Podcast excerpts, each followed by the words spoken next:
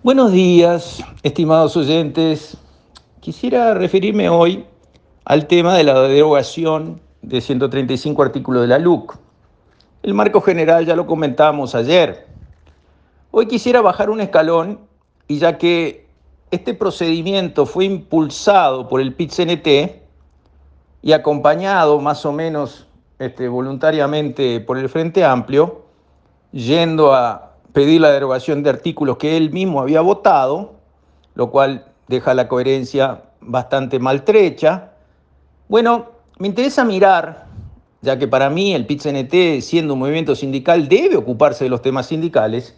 Empecemos por allí.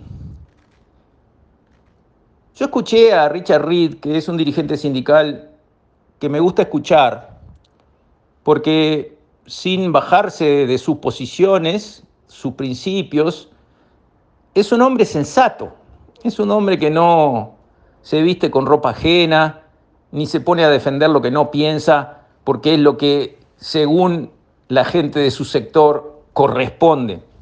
Muchas veces ha hablado en contra de posiciones muy defendidas por la izquierda.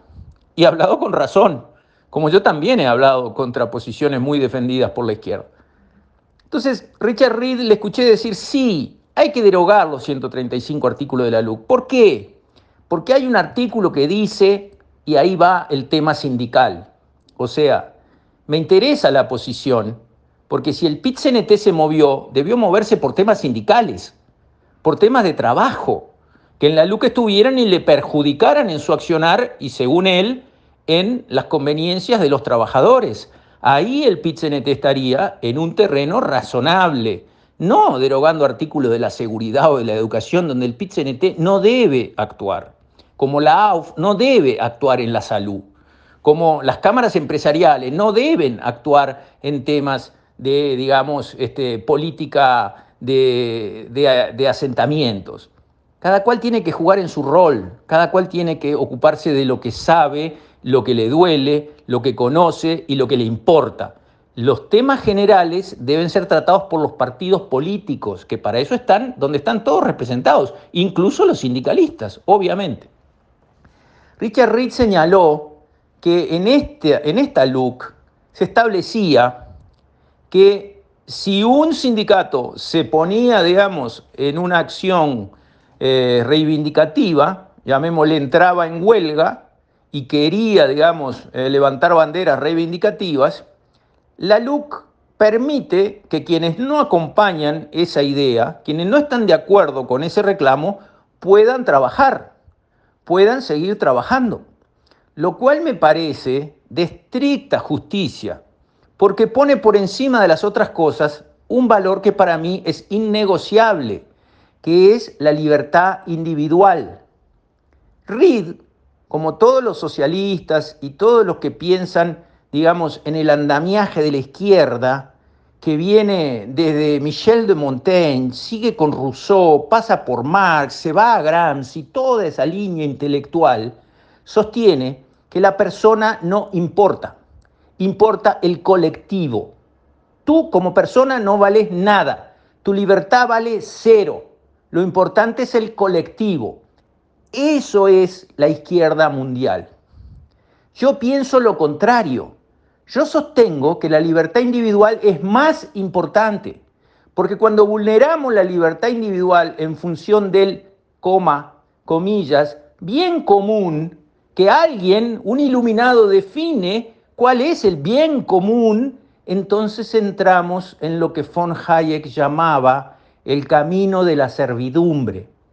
Arruinamos al hombre, a la sociedad, a todo el sistema y caemos cada vez más profundo en la miseria, en la degradación y en la pobreza. Por eso yo defiendo la libertad individual y me parece perfecto que si en una fábrica un sindicato llama a la huelga y cuenta con el 30% de apoyos del personal, esos 30 hagan huelga, pero el 70% que quiere trabajar vaya y trabaje porque eso también tienen derecho.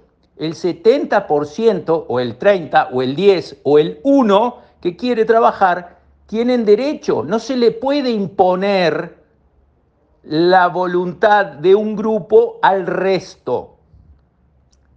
El argumento de Reed dice, no, eso no puede ser así y por eso, solo por eso hay que voltear a la LUC.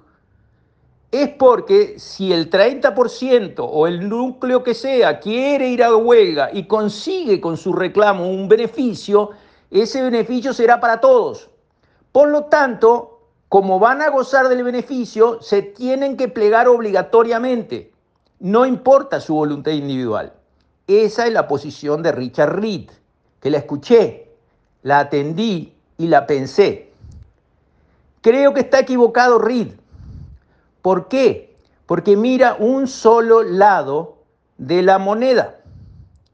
¿Por qué? Porque a veces los sindicatos, atropellando, haciendo acciones fuertes contra la empresa, con huelga, antes con ocupación, espero que ya la ocupación no más, porque eso siempre fue un desastre, porque se invadía también el derecho del empresario de controlar sus bienes, que también es un derecho con igual valor. Entonces, cuando el sindicato lleva adelante acciones, hay que reconocer. Y Richard Reed espero que lo reconozca porque es un hombre inteligente y además es honesto. A veces el sindicato gana, y a veces el sindicato pierde. ¿Qué pasa cuando el sindicato lleva acciones adelante que terminan en un fracaso? Ejemplo, hay una fábrica que daba trabajo a 400 personas en Canelones, 400 familias en la vuelta a la fábrica. ¿Qué hacía? Esos muebles de plástico que todos conocemos, las sillas de plástico, las mesas de plástico blancas, que están por todos lados. 400 empleos. Ahí el sindicato atacó y atacó y paros perlados. Y esas son máquinas de termofusión que no pueden prenderse y apagarse cada cinco minutos porque el producto que va circulando por adentro derretido, si lo apagamos se condensa, se endurece y hay que hacer un lío para limpiar todo eso y empezar de nuevo. Son pérdidas enormes. Así actuó el sindicato. Duro, severo, nunca paró de reclamar, con prepo, con fuerza. Resultado. Y eso es lo que RIP tiene que contestar. Resultado. La empresa se fue. 400 personas quedaron sin trabajo. Esa es la otra cara de la moneda de lo que dice Reed. Claro, cuando el sindicato empuja y gana, todos se benefician. Ajá, y cuando el sindicato empuja y pierde y hace un desastre y la empresa se cierra, ¿quién tiene que pagar por eso? Pagan por eso los que querían hacer paro y los que no querían hacer paro. Los que estaban conformes con su sueldo, con sus condiciones de trabajo, con un trabajo decente al lado de su casa. Y lo perdieron y no consiguieron otro salieron de delivery.